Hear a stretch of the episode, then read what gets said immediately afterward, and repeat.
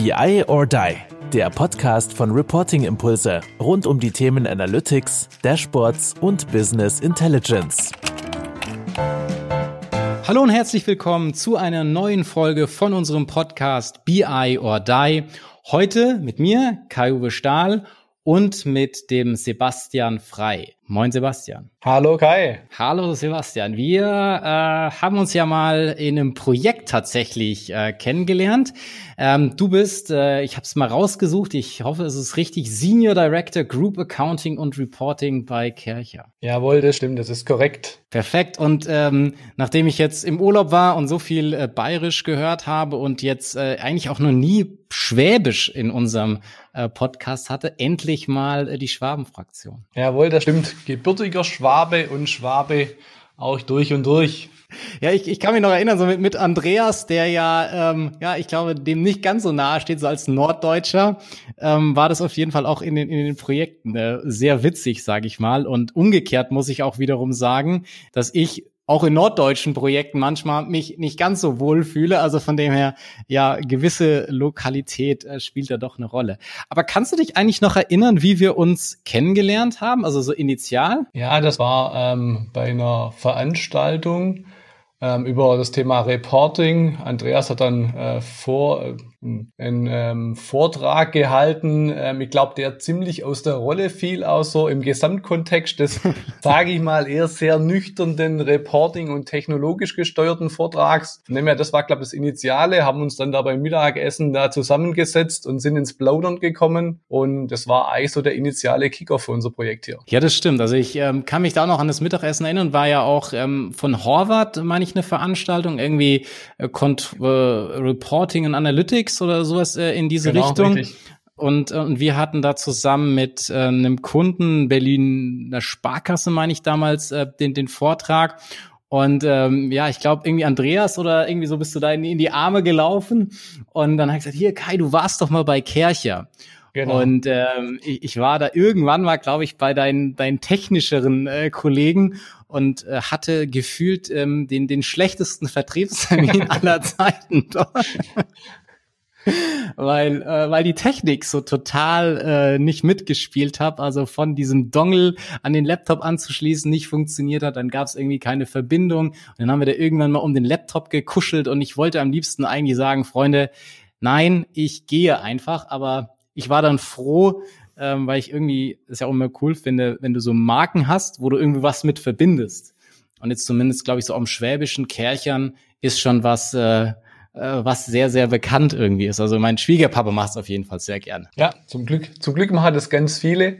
Und da gibt's doch außer die Kercher Reinigungsprodukte noch ein ganzes weiteres Portfolio. Von dem her ist jeder eingeladen, da noch, noch mal zuzuschlagen äh, mit den neuen Produkten, die wir auf dem Markt haben. Was sind neue Produkte, die ihr jetzt auf dem Markt habt? Gut, was bei uns natürlich sehr gerade äh, ausgebaut wird, ist das ganze Thema Gartensegment bis okay. hin zum Mähroboter. Ähm, das läuft gerade sehr erfolgreich an und dann äh, gerade so für die Hartbodenpflege auch ähm, FC3, FC5. Das sind Produkte, da man einfach so Fliesen und Hartböden sehr gut reinigen kann. Dann auch viel Akku betrieben. Das ist so die neue äh, Strategieplattform.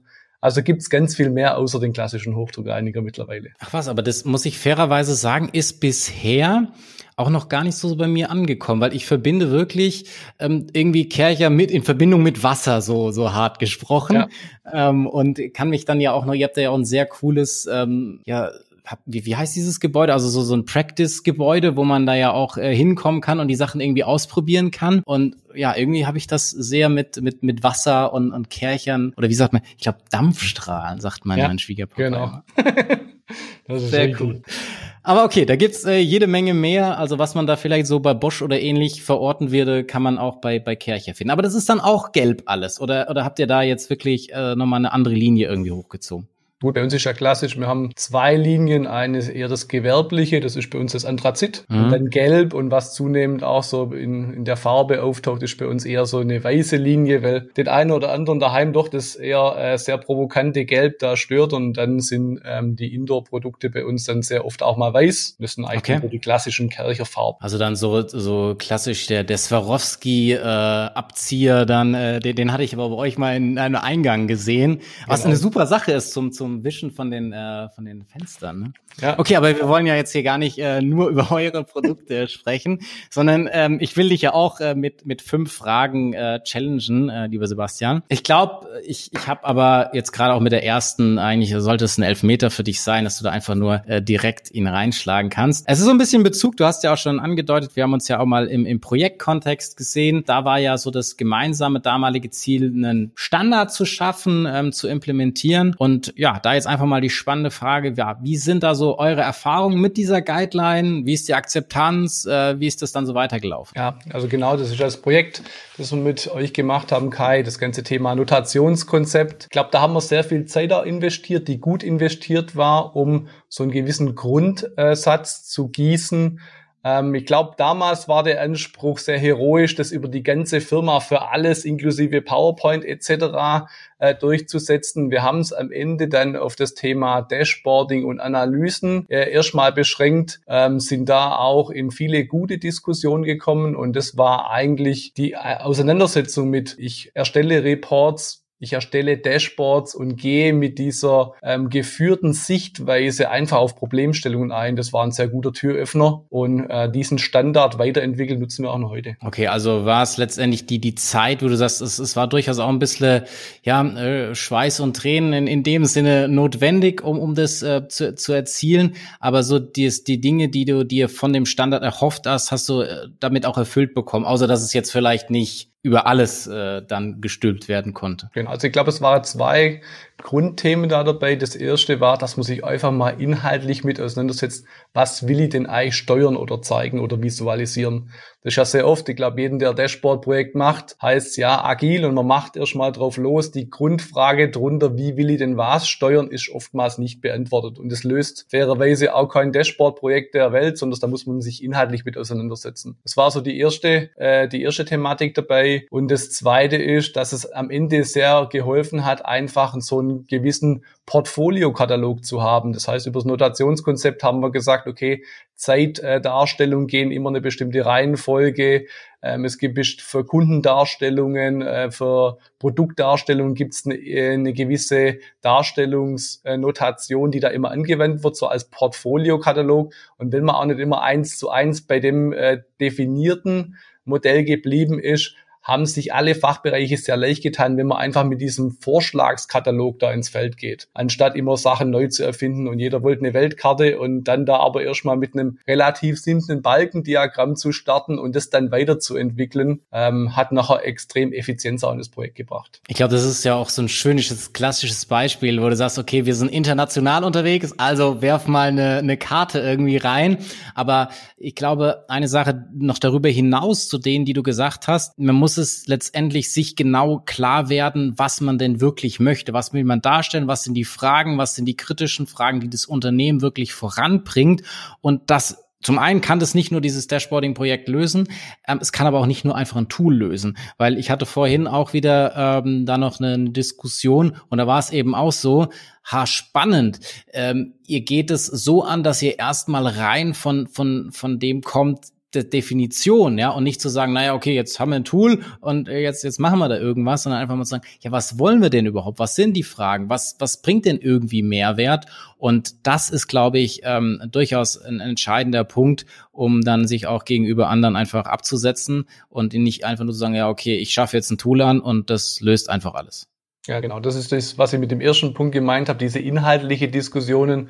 Wer ein gutes Steuerungskonzept hat, weiß, wo seine Datenquellen liegen und wie die verknüpft sind und kennt die Architektur, der tut sich natürlich viel leichter ähm, als jemand, der jetzt halt, sagen wir, agilen Frontend kauft und dann anfängt über die ähm, Darstellungen von äh, Sachen darzustellen, wo jetzt vielleicht die Geschäftsführung will oder auch nicht will. Deshalb, wenn man dieses Fundament schon mal hat, ist man auf jeden Fall nachher in einem Dashboard-Projekt deutlich schneller, als wenn man sich das halt alles mit viel Diskussionen erarbeiten muss. Und was ich mich ja auch noch zumindest erinnere, wir hatten da ja auch dann direkt äh, eine, eine sehr coole Truppe ähm, zusammen, ja auch aus Fach- und IT-Bereich, dass es da wirklich, also aus meinem Gefühl zumindest heraus, sehr, sehr Hand in Hand lief und man jetzt nicht so sehr da auch nochmal irgendwie interne Grabenkämpfe irgendwie gefunden hat. Also dass man das eben auch als so gemeinsames äh, Thema angesehen hat. Also ich glaube, da war einfach das Momentum da, dass die ähm, Fachbereiche eher froh waren, jemand Verbundenes gefunden zu haben, auch fairerweise jemand gefunden haben, der einfach den Lead übernimmt. Mhm. Das ist schon, also zumindest bei Kercher das Thema, dass Finance sich äh, hier sehr stark als Motor sieht für den kaufmännischen Bereich und dann mal einfach merkt, dass es zwar einzelne Experten bei HR oder im Service oder sonst wo gibt, ähm, die aber in so ein Programm sich super integrieren lassen, weil sie einfach noch einen Mehrwert draus haben. Und dann, wenn man die aktiv mit einbindet, das war auch so unser Thema, ähm, hier die Stakeholder entsprechend alle mitzunehmen, dann kommt es halt aus einer ganz anderen breiten Front, als wenn Finance mit einem Thema hier durch vorprescht und ähm, vielleicht dann irgendwo am Markt der Informationen einfach vorbei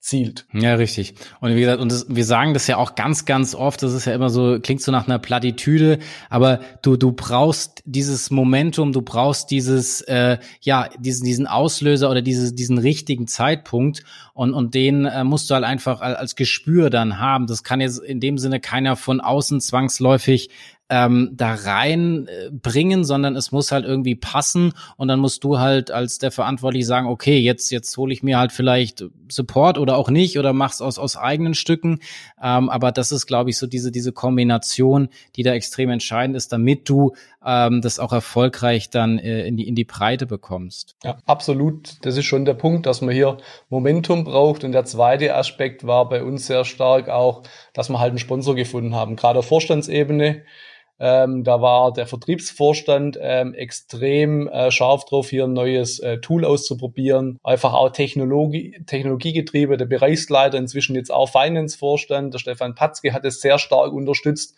einfach hier an der Front mal was auszuprobieren. Und wenn man dann so ein Buy-in hat und dann war dann das Momentum einfach, wenn man dann mal so ein Dashboard sieht und damit arbeitet, das ist dann schon cool. Und dann, wenn man dann nur Vorstände hat, die da dahinter stehen, dann ist das Momentum genau das Richtige. Genau, also die, die, die berühmten Schulterklappen, die natürlich dann entscheidend sind, äh, die das dann äh, pushen, glaube ich, ist auch äh, wichtig. Aber ich denke, es ist halt auch, wie du es vorbereitest. Und da hast du halt ja auch sehr, sehr viel, bevor es in dem Sinne losging, ja auch schon getan, die Leute abzuholen, zu machen, zu tun. Also dieses ganze People-Management im Hintergrund. Und dann muss man halt in dem Projekt entsprechend liefern. Das ist ja ganz klar. Aber halt trotzdem dieses links, rechts, oben, unten, das halt alles zu verstehen, das ist äh, auch ein, ein, sehr, sehr wichtiger Punkt. Gut, Frage eins ähm, ja schon äh, extrem gut beantwortet. Zwar äh, Frage zwei ähm, du hast ja schon Tool erwähnt, ohne jetzt zu sagen, äh, welches ihr tatsächlich äh, genutzt habt. Ähm, wenn ich mich noch richtig erinnere, war es ja so, dass ihr euch fürs Standardreporting erstmal ähm, für, für Lumira entschieden habt und dann jetzt Schritt für Schritt dann auch den äh, Weg ähm, Richtung SAC oder SAP Analytics Cloud ähm, dann ausgesprochen. Ähm, andere sagen Sack, finde ich total unangenehm. ähm, das, heute auch wieder.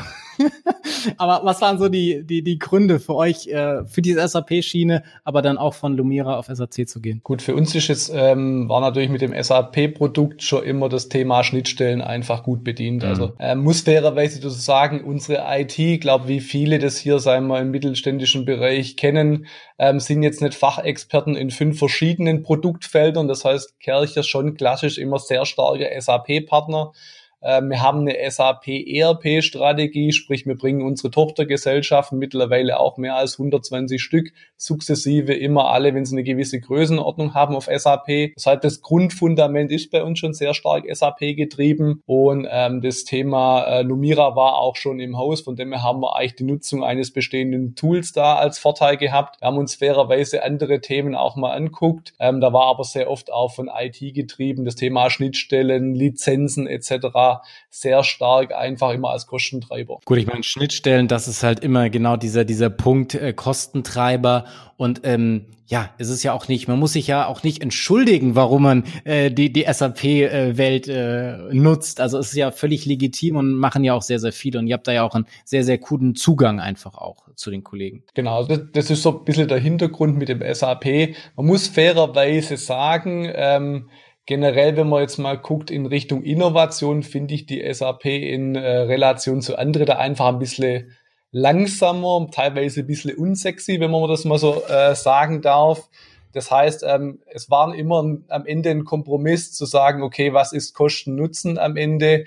Ähm, wir haben dann uns weiter entschieden, SAC, das ist gerade äh, von den Kollegen vom Controlling sehr stark getrieben worden, wo wir gesagt haben, okay, da gucken wir uns verschiedene Planungstools an. Wir waren da klassisch nur sehr viel in Excel unterwegs und haben dann aber auch Konkurrenten von SAP eigentlich in der engeren Auswahl gehabt. Da kam das okay. äh, SAP Analytic Cloud gerade als neues Thema auf. Davor, ähm, die Vorprodukte waren da eher alle am Auslaufen, deshalb war SAP eigentlich schon raus. Okay. Aber mit der, mit der Kombination, dass man sagt, okay, auch das Lumira wird äh, zukünftig abgelöst bei SAP, das geht alles in, sage ich mal, in den Modulschrank von der SAP Analytic Cloud weiter, inklusive dann irgendwann mal auch Reporting. Hat man sich dann eher für das Planungstool, auch für die SAC von Prototyp da entschieden. Mhm. Der Kollege Kerker war da jetzt auf einigen Foren, hat es mal vorgestellt mit der Planung, die wir jetzt komplett über die SAC abbilden. Und dann ist eigentlich der logische, konsequente Schritt, wenn man eine Planung da drin hat, dass man das Reporting immer äh, im Zuge dessen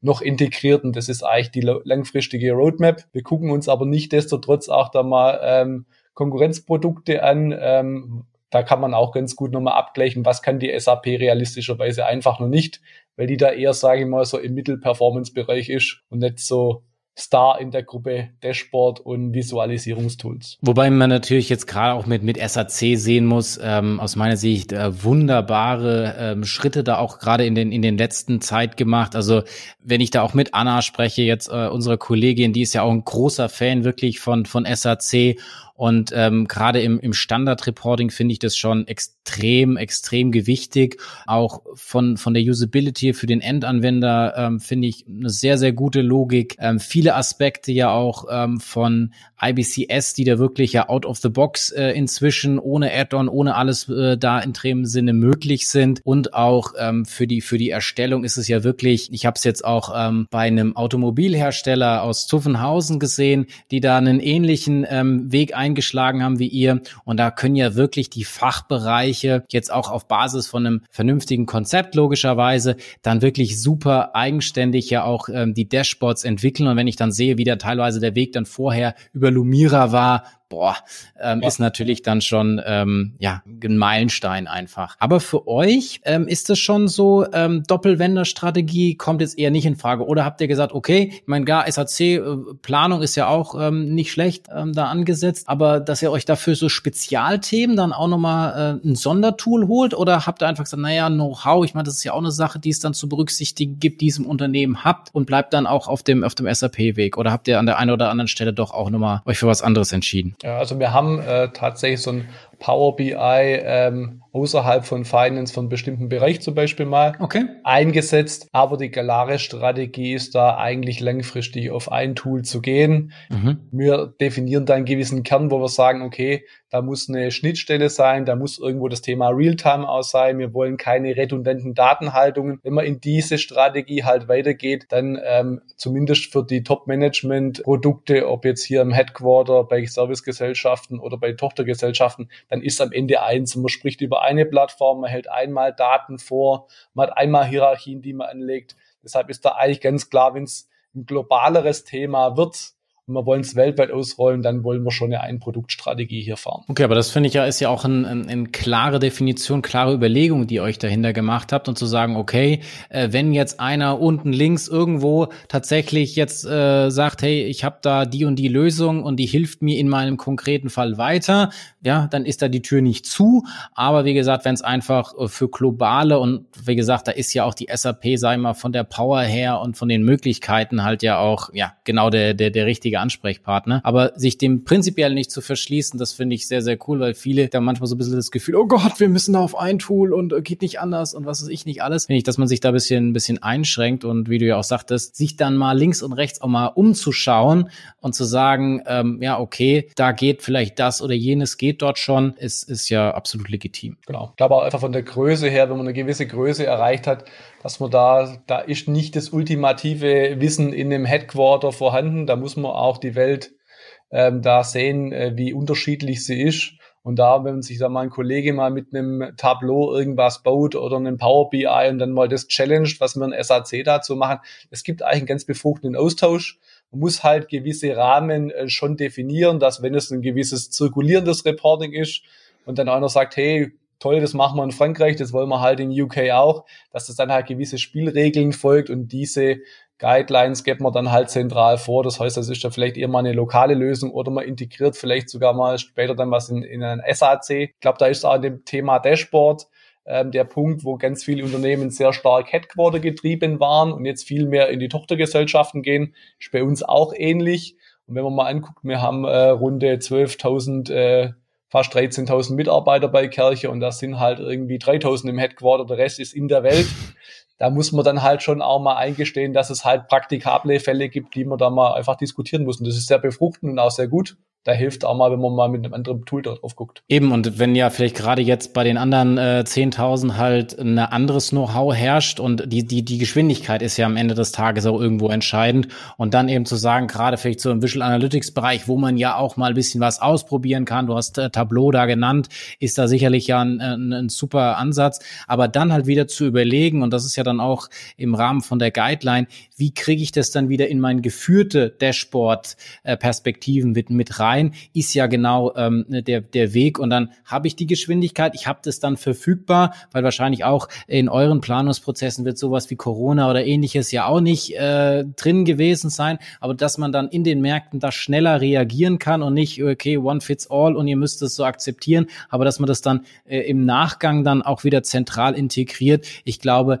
das ist ja so ein bisschen dieses, äh, ja, diesen Mittelweg oder diese Balance, die man da einfach finden muss, damit man eben nicht, oh Gott, äh, jetzt müssen wir wieder warten, bis äh, die Leute da aus dem Headquarter irgendwas machen, dann führt das eher zu schlechter Stimmung und ähm, am Ende des Tages hat dann ganz Kercher da nichts davon. Genau. Ja, ich habe jetzt ja sogar schon mal Corona gemacht, da gibt's ja auch ganz viele tolle Studien am Ende des Tages dazu. Ähm, ich wollte dich einfach mal so gerne aus, aus deiner Controlling-Perspektive, ähm, du siehst ja auch sehr viel ähm, in eurem Unternehmen, ähm, mal fragen, was du so an Learnings äh, jetzt so aus den letzten Monaten rausgezogen hast, wo du gesagt, hey, da waren wir echt super gut aufgestellt, da hätte ich mir an der einen oder anderen Stelle vielleicht auch noch ein bisschen ähm, Verbesserungen gewünscht oder sagst du so, hey, war alles perfekt? Ja, oder was sind da so deine, deine Learnings gewesen? Also ich glaube, das erste Learning ist, dass sowas recht unverhofft kommt. Also ich glaube, so diese, diese Wucht des Einschlages, ich glaube, das war für keinen irgendwie vorhersehbar. Man hat schon in der Vergangenheit viel mit Risk Management und so weiter diskutiert. Das war aber, ich mal, eher so ein Randthema nach dem Motto, wenn, wenn da Ressourcen übrig sind, dann kann man da ja auch mal investieren. Ich glaube, das hat sich deutlich geändert in der, in der, in der Priorisierung dieser Themen. Ich glaube, wo es ein echter Boost gegeben hat, war das ganze Thema ähm, digitale Meetings, äh, virtuell zusammenkommen. Das war am Anfang ein bisschen hakelig, bis da irgendwo alle drauf waren. Jeder Laptop mit Kamera, sage ich mal so die ganze mhm. Basic-Themen da irgendwie. Jeder gewusst hat, wie, wie funktioniert sowas. Ähm, haben wir genug Lizenzen in WebEx oder Google Meet etc. Ich glaube, da ist bei uns auch teilweise einfach die IT überrannt worden, wie viel auf einmal da virtuell losgeht. An die Führungskräfte war es eine, eine große Herausforderung, wie kriege ich so ein Team orchestriert. Ich mhm. habe jetzt äh, teilweise Gruppen hier, die haben dann 20 Mitarbeiter, da irgendwie alle in den, in den gleichen Modus, da keiner abgehängt ist von Informationen. Das war auch eine große Herausforderung. Ich glaube, das, das Thema insgesamt jetzt virtuell Meetings zu machen, ich glaube, das ist, das hat man sehr gut gelöst. Auch unsere IT sehr schnell da reagiert. Ich weiß, darf man vielleicht keine Werbung machen, aber das Google Meet haben wir neben dem WebEx relativ schnell hier etabliert als Tool, wo dann deutlich auch stabiler, zumindest in unserer Infrastruktur gelaufen ist. Das finde ich aber total spannend, weil ich kann mich an kaum ein Unternehmen erinnern, was wirklich ähm, die, die Google-Produkte einsetzt. Also äh, Roche war noch äh, eins, wo wo, ich das sehr stark immer gesehen habe. Aber sonst äh, ist dann meistens irgendwie, ja, die Microsoft Teams Welt äh, sehr, sehr äh, oft vertreten. So ein bisschen Zoom dann an der einen oder anderen Stelle auch. Aber es ist immer wieder das Highlight mit dir dann über, über Google Meet. Ja gut, wir, unsere Kollegen von der IT, die sind da an der Google-Front ähm, ziemlich aktiv. Machen jetzt auch den, den G Suite ähm, Rollout hier bei Kercher. Okay. Ich glaube, als eines der wenigen mittelständischen Unternehmen hier, da äh, unsere IT-Tochter, die Zoe, die drückt da sehr stark aufs Tempo und ähm, auf neue Wege, insbesondere äh, unter dem Aspekt Kollaboration. Und mhm. gerade das hat natürlich Corona extrem nochmal aufgezeigt, ob man da gut oder schlecht unterwegs ist. Genau, ich glaube, das, also das war so die, so die Hauptthemen bei Corona. Corona. Äh, das Thema Homeoffice, glaube ich, hat einen extremen Boost gehalten. Da waren wir okay schon unterwegs, muss ich sagen. Da waren wir auch teilweise geöffnet in bestimmte Bereiche, wo es irgendwie ab abgrenzbar ist. Ich glaube, das hat nochmal sehr stark für das Thema Homeoffice Vereinbarkeit da von Beruf und Privatleben, dass man es integriert bekommt. Da gab es glaube ich, auch ein Change bei den Führungskräften so bei uns. Ich glaube, was trotzdem herausfordernd ist, war, weil bei vielen war es Home and Office und nicht Home ja. oder Office.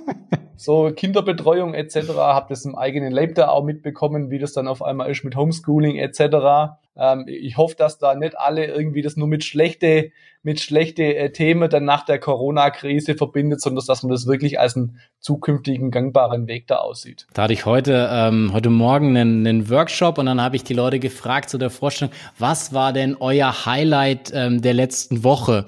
Und dann haben zwei auch Papas gesagt, nee, ich glaube eine Mama und ein Papa, ja, dass äh, die Schule wieder begonnen hat im normalen Betrieb und, äh, und der andere eben, dass Kita wieder, wieder gestartet ist. Also von dem her, klar, da war schon eine äh, ne, ne, ne Sonderkonstellation, aber ich denke trotzdem auch so, ich meine, wir haben uns ja vorher, ich meine, Anfang des Jahres haben wir uns ja auch noch ähm, persönlich ähm, getroffen gehabt äh, bei euch in Winnenden und dann war ja auch schon, sagen wir, das ganze Thema ja Eintrübung ähm, der, der ganzen gesamtwirtschaftlichen Lage, wo du ja auch sehr viele Sachen so erzählt hast, wo ich dann auch nach Hause gegangen bin und auch so mit, mit meiner Frau nochmal drüber äh, diskutiert habe, was, weil du ja auch viel von jetzt nochmal kleineren auch Zulieferbetrieben und so ja da auch äh, Einblicke hattest, war ja da auch schon ähm, sehr, sehr gespannt und ähm, wie sich das dann verändert, aber dass es natürlich dann so ein, ein krasses äh, ja, Ergebnis mhm, oder Erlebnis ja. geben wird, ja, das war, war da natürlich auch nicht klar. Aber ähm, ja, ich sehe es auch jetzt eher, eher positiv. Ich meine, ja, Google Meet funktioniert ja jetzt auch. Äh, wir nehmen äh, den Podcast äh, virtuell auf. Also von dem her, ja, eine ne, ne, ne gute Sache. Und ähm, von dem her, denke ich, viele Sachen, die da ähm, reinlaufen. Dass man aber natürlich ein anderes, einen anderen Umgang irgendwie hat, ja, ist manchmal auch nicht, nicht, nicht so einfach, aber ja, man, man, man lernt letztendlich mit diesem Doing. Und bei dir ist ja zumindest wieder so, äh, ja, Einzelbüro, das heißt, du bist ja aktuell auch wieder, äh, hast die Möglichkeit auch äh, nicht nur Home und Office, sondern auch äh, Office im Office zu machen. Ja, genau, in der Tat, das ist bei mir der große Vorteil. Und ich merke auch, die Kollegen, wo hier sind, die haben ein gewisses Aufholungsbedürfnis in Richtung einfach zwischenmenschlicher Kommunikation. Mhm. Das, ich glaube, das ist schon das Thema, wo man gut äh, insbesondere als Führungskraft hier im Auge behalten muss, dass man halt, wenn man mal so Teamrunden hat, dass man einfach fragt, wie geht's den Mitarbeitern? Man ist schon sehr getaktet, merke ich bei mir selber, einfach ja. über diese virtuelle Meetings, da bleibt diese, dieser kleine Plausch hin zum Besprechungsraum und der Rückweg zum Besprechungsraum, wie es Familie oder im Team funktioniert, der ist dann einfach nicht mehr vorhanden. Und da gibt es durchaus Mitarbeiter, die sagen, hey, das, das fällt mir echt, diese Kommunikation, auch beim Mittagessen bei uns. Wir ja. haben zum Glück wieder eine Kantine offen, natürlich mit dem sehr, sehr strengen Hygienekonzept. Da sitzen wir sehr weit auseinander in, in Zweiertischen.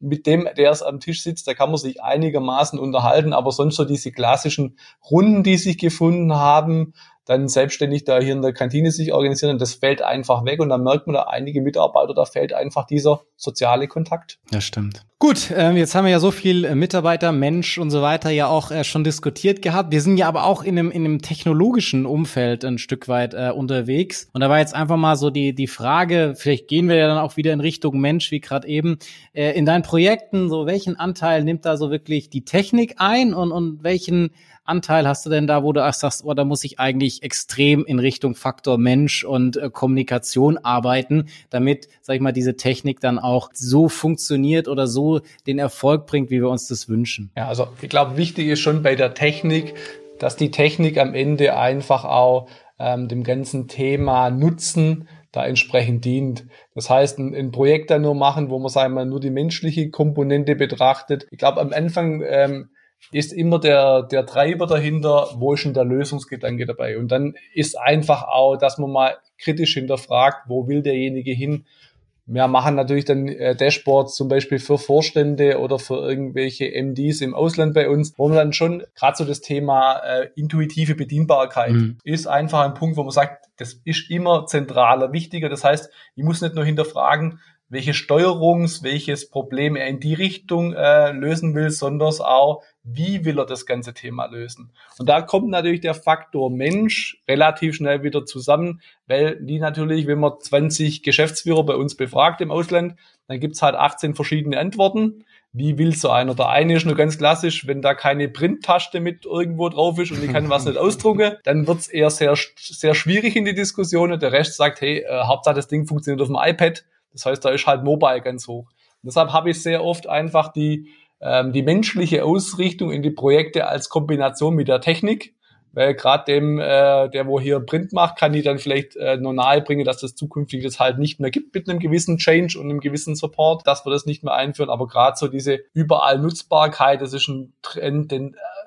äh, sieht man bei fast alle Führungskräfte. Und so kommt diese einfach, dieses wie arbeite ich als Mensch bezogen sehr stark natürlich in die technologische Projekte mit rein und ähm, gibt dann da entsprechend auch Anforderungen vor. Also es ist letztendlich, glaube ich, das eine geht ohne das andere nicht und aber vor allen Dingen geht auch nicht nur die Technik. Ähm, das ist ja immer wieder auch so ein, ein so, so ein Grundschluss, den, den man zieht und ich habe hier letzt auch wieder ein schönes, äh, schönes Zitat gehört, ich, wo einer sagt, ja, ich habe zwar schon häufig Projekte jetzt an dem Faktor Mensch irgendwie kranken oder scheitern sehen, dass jetzt wirklich jetzt die Technologie so schlecht ist oder so weit ausgereift, dass es da ein Projekt komplett daran scheitert, ist eher äh, seltener der Fall, so, so das heißt, diese, diese beiden Komponenten, ja, wie kriege ich die Leute transformiert, wie funktioniert das Ganze, ist einfach äh, der entscheidende Faktor, den man da, sag ich mal, auch als, als Projektleiter oder in der Verantwortung, äh, die man dann ist, einfach ausfüllen muss und sich überlegen muss, alles klar, wie kriege ich die, die Menschen entsprechend auch abgeholt und ähm, ja, finde ich cool, dass das auch ähm, aus deiner Sicht einfach ein, ein entscheidender Punkt ist, um erfolgreiche Projekte, um erfolgreiche Dashboarding-Projekte einfach auch äh, auf die Straße zu kriegen. Ja, ähm, der, der Kreis schließt sich so allmählich. Äh, wir sind bei der, bei der letzten Frage angekommen wir haben uns durch eine Veranstaltung ähm, kennengelernt. Ähm, jetzt ist natürlich die Frage aktuell vielleicht ein bisschen schwieriger, aber insgesamt einfach mal so für dich, welche Veranstaltungen, wo findet man dich denn so? Wo gehst du gerne hin? Wo holst du dir den, den, den Input, ähm, den du dann vielleicht ja auch weitergibst? Oder wo schickst du deine Mitarbeiter hin? Und, und was ist dir da eigentlich immer an solchen Veranstaltungen besonders wichtig? Also ich glaube auch da bei den Veranstaltungen, finde ich, da hat es jetzt in der Corona-Zeit einfach ein sehr gute Beispiele gegeben, wie das auch interaktiv funktioniert. Mhm. Also ich glaube auch fairerweise, dass dieses ganze Thema zukünftig Reisen und sich persönlich treffen schon wieder in eine gewisse Weise zurückkommt. Aber ich glaube nicht mehr auf dem Level, äh, wo wir seither schon mal waren, auch vor Corona. Ich glaube, ah, klar, das Thema Impfstoff und so weiter ist ein Thema, äh, solange das nicht gelöst ist, gibt es da eine eine ganz große äh, Breite, die da sagt, er immer vor, äh, vorsichtig und zurückhaltend sein.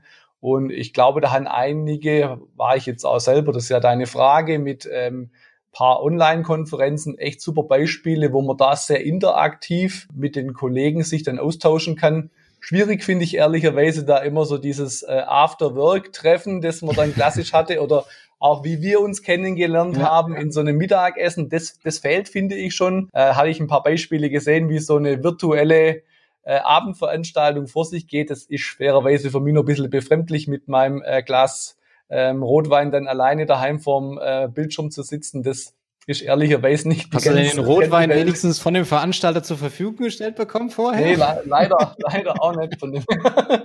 Aber äh, passt schon. In der Tat von, von den Reporting-Themen, äh, wo ich mich immer wieder schlau mache, ähm, Du hast vorher mal äh, angesprochen, äh, von äh, Horvath und Partner gibt's da immer wieder diese Events. Ähm, das war jetzt auch dieses Jahr, das war das Virtuelle zum Beispiel, wo äh, aus meiner Sicht sehr gut funktioniert hat. Ähm, das finde ich immer sehr inspirierend ähm, in Richtung einfach auch diesen Kundenbeispiele.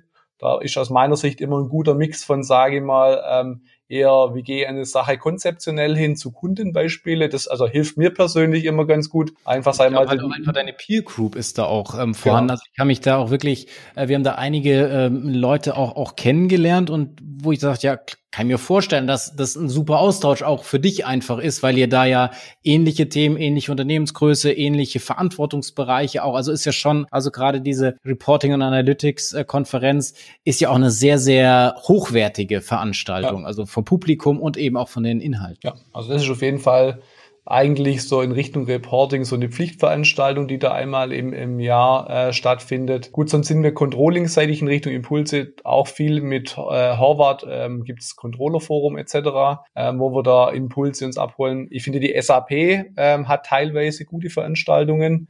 Ähm, da gab es immer ein Finance-Symposium, das hat sich ein bisschen abgewandelt, dass es eher sehr themenbezogen ist da finde ich auch da einfach mal einen ehrlichen Austausch da mit SAP-Entwickler, wo geht die Reise hin, ähm, zu gehen. Ähm, das bringt uns immer ähm, echt gute Impulse, dass man einfach auch mal die Roadmap der SAP da versteht und dann für sich gut nochmal abwägen kann, in welche Richtung schlage ich damit ein mhm. oder wo muss ich wirklich sagen, ah, das ist eine Richtung, die ist bei uns einfach nicht durchsetzbar oder ist technologisch zu weit hinten, da möchte man was anders tun. Ähm, das hat die SAP-Foren ähm, äh, und ähm, äh, Veranstaltungen, die sind da immer sehr guter Hinweis. Äh, fairerweise bei Berater, ähm, die eher klassisch aus dem Wirtschaftsprüferumfeld kommen, gibt es da den einen oder anderen guten Impuls. Ähm, beispielhaft ist da mal PwC genannt. Die haben so zum Beispiel Future Finance, äh, was sie hier in Stuttgart auch veranstalten. Letzte Mal da im Witzemann-Areal, jetzt aber auch eher virtuell, wo es da auch gute Impulse gibt, auch dann in so was kann man wirklich mit so EI-Schnittstellen etc. Mhm. dann auch mal tun. Oder Chatbots, wo man dann sagt, okay, da gibt's da mal ein Kundenbeispiel, da haben wir mal was programmiert, wo man dann einfach merkt, Digitalisierung ist halt keine high sophisticated äh, Wissenschaft, sondern einfach mal was ausprobieren und das ist dann wirkt dann am Ende sehr simpel, aber man macht sich mit dieser Technologie vertraut. Und da muss ich sagen, gehen die Wirtschaftsprüfergesellschaften, also wie gesagt, PwC ist da mir besonders ins Auge gestochen, aber auch eine KPMG macht da Impulsvorträge, wo sie teilweise die SAP einlädt oder Microsoft zu dem Thema Power BI war jetzt in Stuttgart, wo einfach ein, die Wirtschaftsprüfer von ihrem klassischen, wir mal, WP-Feld immer mehr in das Thema Beratung und Prozessberatung gehen. Das ist für mich auch eine sehr runde Geschichte, was da vor sich geht. Und das ist eigentlich so das Portfolio, wo man in Richtung Veranstaltungen ähm, wo ich da meine Impulse hole. Das andere also Thema vor allem, ist, sag ich mal, so über den über den Tellerrand hinaus, ja. perspektivisch, was ist möglich, damit mit dem ein oder anderen Beratungshaus. Klar, Stuttgart ist dann ja irgendwie auch auch der der Bezug äh, und dann halt aber auch klar zu sagen, den, den Fokus auf das Tool, auf die Technologie, die ihr da im Einsatz habt. Weil ich meine, den einen oder anderen Kontakt mal, wenn es mal klemmt, irgendwie zu haben und dann äh, in Waldorf anrufen zu können oder egal mit welchem Tool man arbeitet, da dann auf kurzem Dienstweg das ein oder andere zu machen, ist halt auch äh, immens äh, wichtig und extrem wertvoll. Ja, gut. Und die andere die andere ähm, Quelle, die wir, äh, wir da auch ganz gut bespielen, ähm, ist das Thema Firmenaustausche. Mhm, okay. ähm, da haben wir uns mittlerweile einfach ein Portfolio von Firmen, die eine ähnliche Größe haben und ähm, dann geht's da eher so in Richtung, ähm, die sind vielleicht in der Planung weiter vorne, wir zeigen dann mal eine Dashboard-Lösung. Es funktioniert fairerweise, aber natürlich nur, wenn beide irgendwo ihren Mehrwert rausziehen. Wenn es immer nur sehr einseitig ist, meine Erfahrung, dann schläft sowas schnell ein weil der eine will nicht immer nur dem anderen erzählen, wie er es eigentlich machen könnte, sondern es muss, ein, muss einfach ein Ausgleich sein in, äh, in Geben und Nehmen.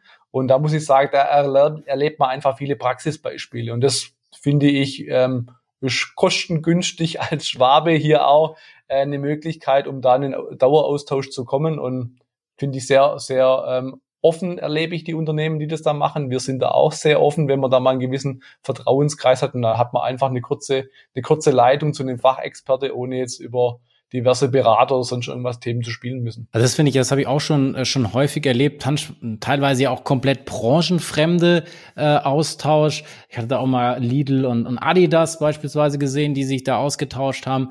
Klar muss man da vielleicht auch immer an der einen oder anderen Stelle mal mal schauen, äh, wo überschneidet sich da vielleicht auch das Geschäftsmodell, wo ist es vielleicht nicht möglich. Aber prinzipiell sage ich mal halt diesen Austausch über die den eigenen Tellerrand hinaus ist da äh, extrem wertvoll. Sicherlich ist der einfachste Weg Weg, dann zu Beratungen zu gehen, weil man da halt sagt, okay, die sind halt per Definition irgendwie viel unterwegs.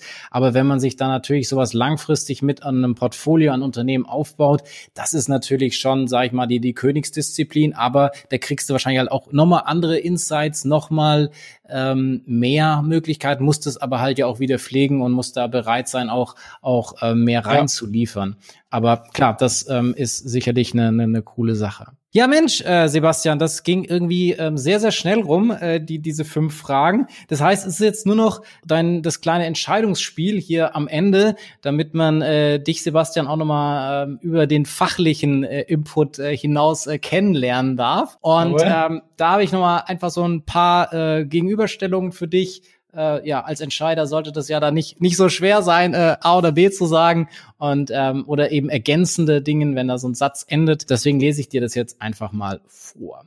E-Learning oder Präsenztraining? E-Learning. Excel oder BI-Tool? BI-Tool. Standard-Reporting oder Self-Service? Standard-Reporting. Xing oder LinkedIn? LinkedIn. Bier oder Wein? Bier. Telekom oder Vodafone? Vodafone. Hund oder Katze? Hund. Du hast sogar einen, stimmt. Ja, genau. äh, für eine Woche das Leben tauschen würde ich gerne mit. Ah, das ist eine gute Frage.